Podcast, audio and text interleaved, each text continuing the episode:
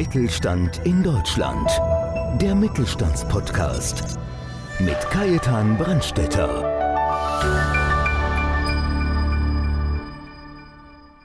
Sven Ruffert ist Familienvater, Ehemann und Geschäftsführer der Green Aktiv GmbH. Er ist sich sicher, dass die Energiewende und die Klimaschutzziele die zentralen Themen der nächsten Jahre sein werden. Daher seine Mission: weniger Energie verbrauchen und Aktivkosten senken. Wie das möglich ist, erklärt er in der heutigen Episode.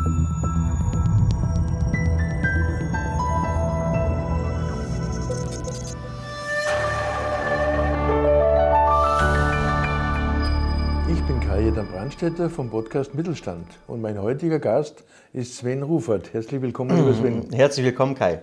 Er ist Gründer und Inhaber der Green Active GmbH und seine für mich beste Aussage ist, die beste Energie ist die, die man nicht verbraucht. Herzlich willkommen. Vielen herzlichen Dank für die Einladung.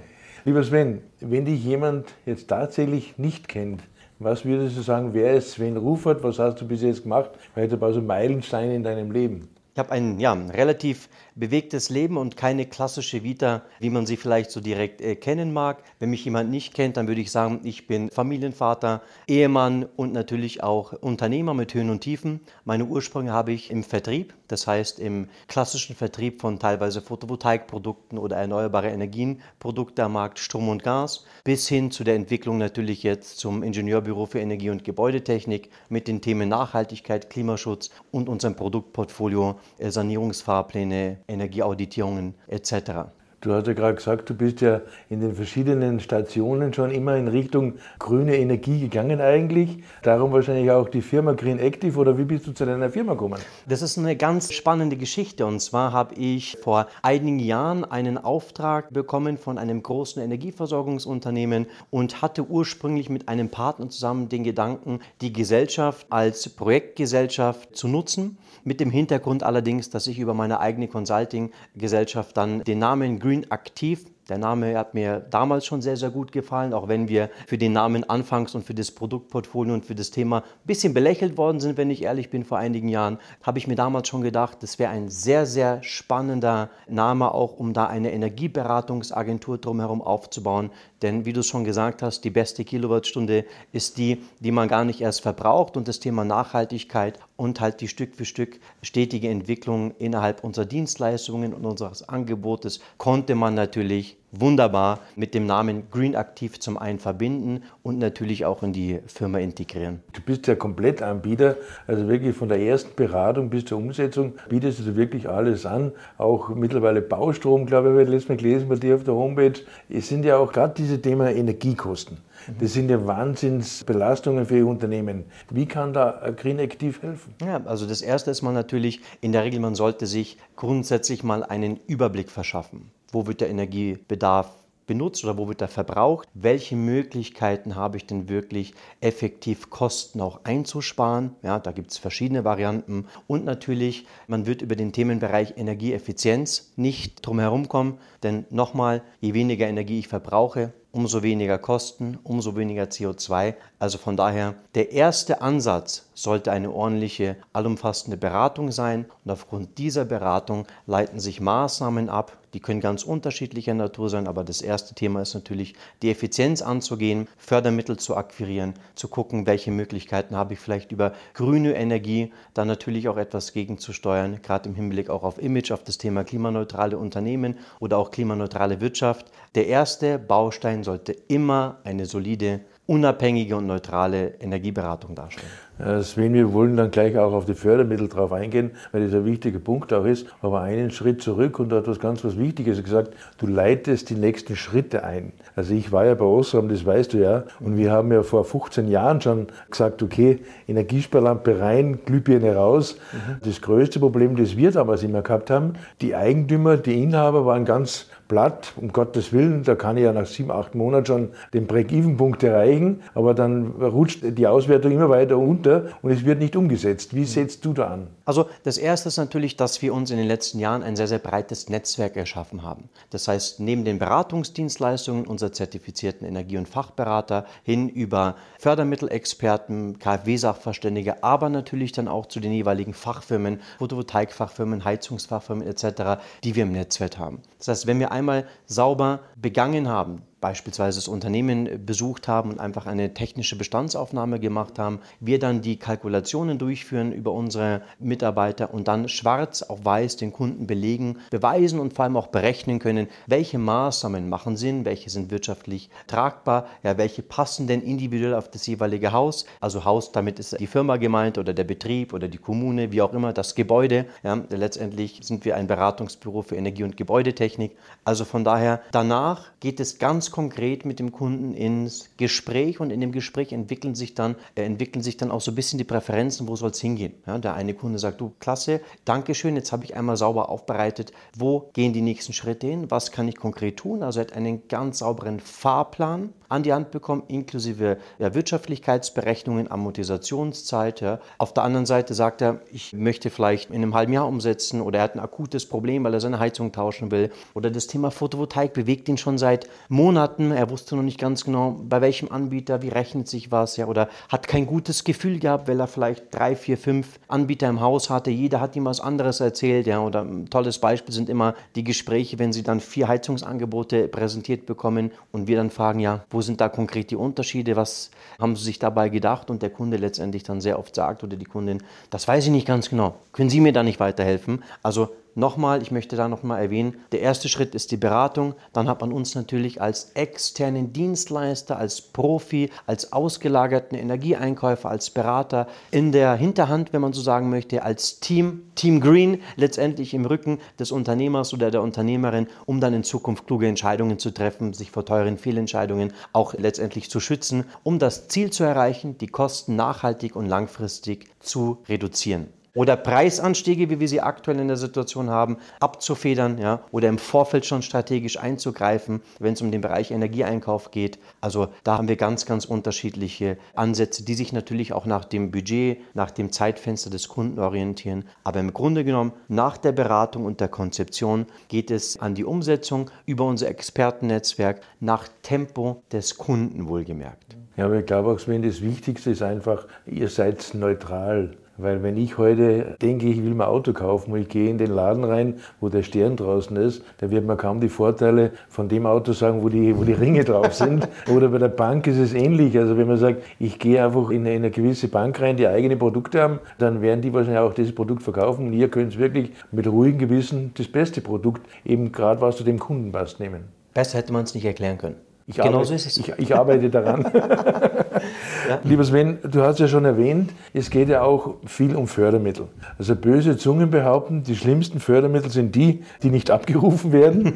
oder es gibt ja Möglichkeiten und viele wissen es vielleicht gar nicht. Deiner Meinung nach, woran liegt es oder gibt es zu wenig Fördermittel? Sind da noch Du-Dos von einer Regierung forderlich? Wie siehst du das Thema Fördermittel? Lustigerweise werde ich das oft gefragt. Leider Gottes nicht von unseren Kunden, sondern von externen Kollegen, Bekannten, Leute, Unternehmer dann aus unserem Netzwerk, die vielleicht auch bereits eine Beratung von uns genossen haben. Also um es auf den Punkt zu bringen, wie sehe ich das? Die Aufklärungsarbeit, die wir auch leisten und die wir am Kunden letztendlich leisten, wurde in den letzten Jahren meiner Meinung nach teils vernachlässigt. Wie komme ich darauf? Wir hören sehr oft solche Sätze wie, hätte ich das gewusst? Hätte man mir, hätte mir der oder diejenige das nicht mal früher sagen können oder ich habe doch mit Dienstleister A und B gesprochen, da ist kein Wort darüber gefallen. Naja, solche Aussagen tun schon weh, wenn ich ganz ehrlich bin, in diesem Bereich. Denn wir haben festgestellt, dass wir in den letzten zwei Jahren mehrere Millionen Euro an Fördergeldern die Kunden nicht abgerufen haben. Mit der Begründung, das wusste ich nicht. Und das ist sehr, sehr schade. Viele wissen nicht mal, dass sich Beratungsleistungen von einem Energieberater,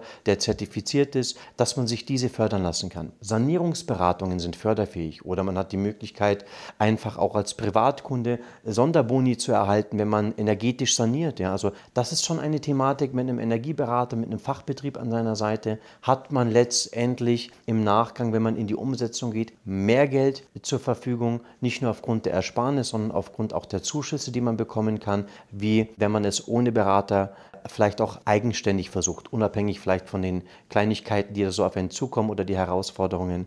Also kurzum, das Thema Fördermittel ist viel zu wenig kommuniziert und um das vielleicht auch ein bisschen bildlich zu sprechen, man spricht immer mal wieder von einem Förderdschungel. Topf A ist verfügbar begrenzt, Topf B ebenso. Welchen soll ich nutzen? Was ist der richtige Ansatz? Und da komme ich wieder zum ersten Punkt.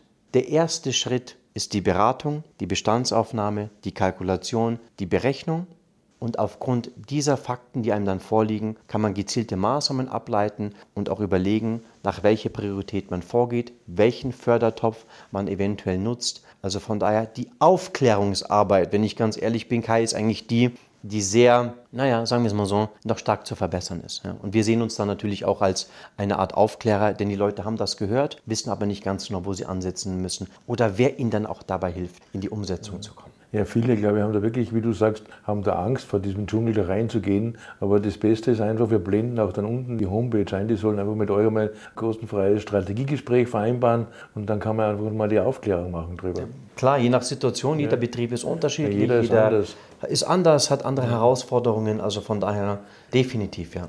Wir reden ja drüber, über, über momentan über Kohleausstieg, Atomkraft, ist ja schon fast beendet, sage ich jetzt mal, aber E-Mobilität und, und, und. Ich sage immer ketzerisch, am Abend gibt es zwei Möglichkeiten, entweder Spiegeleier oder Auto aufladen. Aber wie siehst du die Herausforderung oder die Herausforderungen, muss man ja sagen, in der nächsten Zeit, indem man Energie für den Mittelstand? Die Herausforderungen für den Mittelstand, die sind enorm. Wieso? Weil in den letzten Jahren Energie am Großhandelsbörsenpreis sehr günstig war. Ich will nicht von billig sprechen, sehr, sehr günstig war.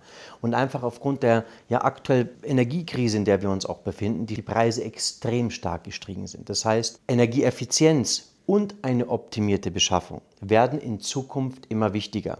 Und in dem Themenbereich Energieeffizienz sich mit guten Beratern auseinanderzusetzen oder die auch ins Rauszuholen und im Bereich Energiebeschaffung auch mal die eigene Einkaufsstrategie von Strom und Gas unter die Lupe zu nehmen und nicht alles so zu belassen, wie man es früher gemacht hat. Ich gebe dir ein konkretes Beispiel. Wir hören immer mal wieder von Kunden, naja, wir haben unsere Energieliefermengen zum Stichtag X September, Ende September ausgeschrieben, dann haben wir drei Angebote auf dem Tisch und dann entscheiden wir uns für den günstigsten. Die Zeiten sind unserer Meinung nach vorbei. Es geht wirklich darum zu gucken, welche Strategie passt denn zum Kunden, wie kann man denn vielleicht auch ein bisschen die Schwankungen, die es letztendlich immer gibt, abmildern oder abfedern. Denn dass wir auf ein höheres Preisniveau zusteuern, ist, denke ich mal, mittlerweile auch jedem bekannt, trotz Kürzung der EEG-Umlage, die ja dann ab 2023 in Kraft tritt.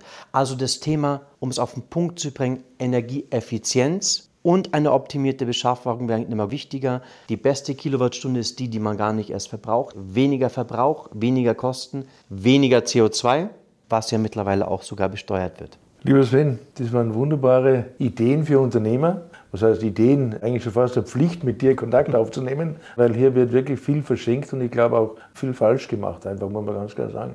Gerade das Thema Förderungen, weil wir haben uns ja schon mal darüber unterhalten, du kannst ja wirklich auch die Beratungskosten, du kannst ja eigentlich alles absetzen und dann auch fördern lassen. Und jetzt zum Schluss, kannst du, lieber Sven, einen oder den Tipp des Tages aushauen für unsere Hörer? Den Tipp des Tages, ja. Kai? Das erste ist, überprüfen Sie Ihren Energieeinkauf. Überprüfen Sie Ihre Verträge. Strom, Gas. Was haben Sie bis dato gemacht? Weil da ist natürlich in der Regel schlummert extrem hohes Potenzial. Wir haben auch immer wieder in den Beratungsgesprächen Aussagen wie, na, ich bin schon immer bei Anbieter A, ich bleibe lieber dort. Schauen Sie vielleicht mal über den Tellerrand hinaus. Das ist ein sehr einfacher, schnell auch eigens umzusetzender Tipp. Und der zweite, wenn du mir noch einen erlaubst, ist, suchen Sie sich einen Energieberater Ihres Vertrauens, der die Produkte Sanierungsberatung, Energieauditierungen etc. auch in seinem Portfolio hat und anbieten kann, also Energieberatung für Wohngebäude, Nicht-Wohngebäude, der da ausgebildet und zertifiziert ist und sprechen Sie mal mit ihm. Die Beratungsdienstleistung, wie ich angesprochen habe, wird übernommen zum Großteil und gefördert.